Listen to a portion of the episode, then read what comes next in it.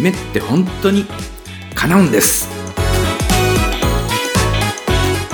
ドリームサポートコーチ河村大輔の夢って本当に叶うんです。あなたの夢を叶える世界最高のコーチングの理論をわかりやすくご紹介します。叶えたい夢があるあなた。夢を諦めかけているあなた。そして私には夢がないというあなた。そんなあなたにぴったりの番組です。今回は三日坊主の科学。と題してお話ししていきます。おそらくこれを聞いている人のほとんどが三日坊主を経験したことがあるのではないでしょうか。何かを始めようとした時初めの1日2日は続くのですが3日目になったら始めた時の勢いもなくなってしまって4日目になるとああもういいやという感じで続かなくなってしまう。あの現象です。自分はなんて意志の弱い人間なのだ。と自己嫌悪に陥ってしまった人もいるかもしれません。しかしマインドの仕組みから言えば三日坊主という現象は当たり前のことだとも言えるのです。どういうことかを説明していきましょう。私たち生命にはホメオスタシス恒常性維持機能が備わっています。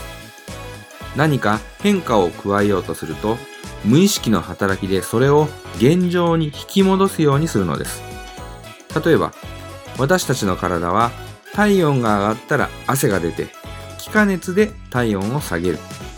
体温が下がったらブルブルと震えて筋肉の収縮を起こして体温を上げる。そうやって無意識に36.5度付近に体温を保つようなそんな仕組みが備わっています。人間の体にとって36.5度が一番パフォーマンスが発揮しやすい体温いわゆるコンフォートゾーンなんですこれと同じようにマインドにもコンフォートゾーンを維持する働きがあります例えば私たちが何かを始めようとした時何もしていない状態今までの状態がコンフォートゾーンであり、何かを始めた状態はコンフォートゾーンの外側になるのです。例えば、ダイエットのために毎日運動をしようと思い立ったとしましょう。運動をしていない今までの状態がコンフォートゾーンであり、運動を始めた状態はコンフォートゾーンの外側です。ホメオスタシスは無意識にコンフォートゾーンに戻そうとします。毎日の運動は身体的にはもちろん心理的にも負担がかかるものとなるんです。ああ、今日も運動しないといけないな、面倒だな、という心理状態ができていきます。なんだか筋肉痛になっているし、腰も痛いような気がするし、今日は雨も降ってるなぁ運動するのはやめておこう。ということで、運動をしていない状態、その人にとってのコンフォートゾーンに戻ってしまうんです。私たちが経験する三日坊主とは、このホメオスタシスの働きで起きるごく自然なものです。では、どうすれば三日坊主を克服することができるかというと、一言で言えば、慣れることです。コンフォートゾーンの外側であり、居心地の悪い状態だったとしても、それに慣れてしまえば、なんてことはありません。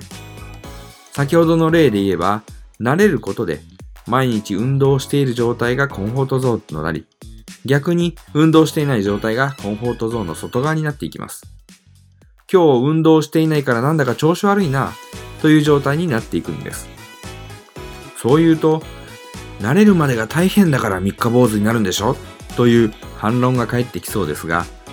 三日坊主の最大の落とし穴は、3日で終わって4日目にそれが途切れてしまった時、それに落胆してしまって5日目にやらないこと。これが一番の問題なんです。三日坊主で終わって、ああ、自分には無理だ。と思ってしまって、そのままにしてしまうので、結局運動している状態になれることができません。3日間だけ運動して、あとはずっと運動しないままなんです。だからコンフォートゾーンが移動していかないんです。三日坊主の克服法は三日坊主を続けること。三日運動して一日休み、また運動する。これを繰り返していけば、どんどん運動する状態に慣れてきて、やがて運動している状態がコンフォートゾーンになります。そうなったら、やめる方が難しくなるでしょうね。私たちにはホメオスタシスという生命維持に不可欠な素晴らしい機能があります。しかしそれが新しい挑戦を阻害する要因にもなるのです。そのため私たちにはさらに素晴らしい機能が備わっています。それが慣れです。新しい靴を履いたとき、その履き心地に違和感を感じますが、何日か履いてくると慣れてきてその違和感を感じなくなります。これが慣れです。ぜひ皆さんにはこの慣れという素晴らしい機能を信じて三日坊主を克服してほしいと思います。コンフォートゾーンの外側で居心地の悪さを感じているあなた、大丈夫です。必ずその状態がコンフォートゾーンになっていきます。当たり前のようにそれができる日が来るんです。コーチングセッションや講演会のお問い合わせは https コロンスラッシュスラッシュドリームサポート .info ドリームサポートコーチングのホームページのお問い合わせフォームからご連絡ください。そして番組へのご質問やご感想は川台アットマークドリームサポート .info までよろしくお願いします。それでは来週の月曜日もお楽しみに。あなたの夢、叶えてくださいね。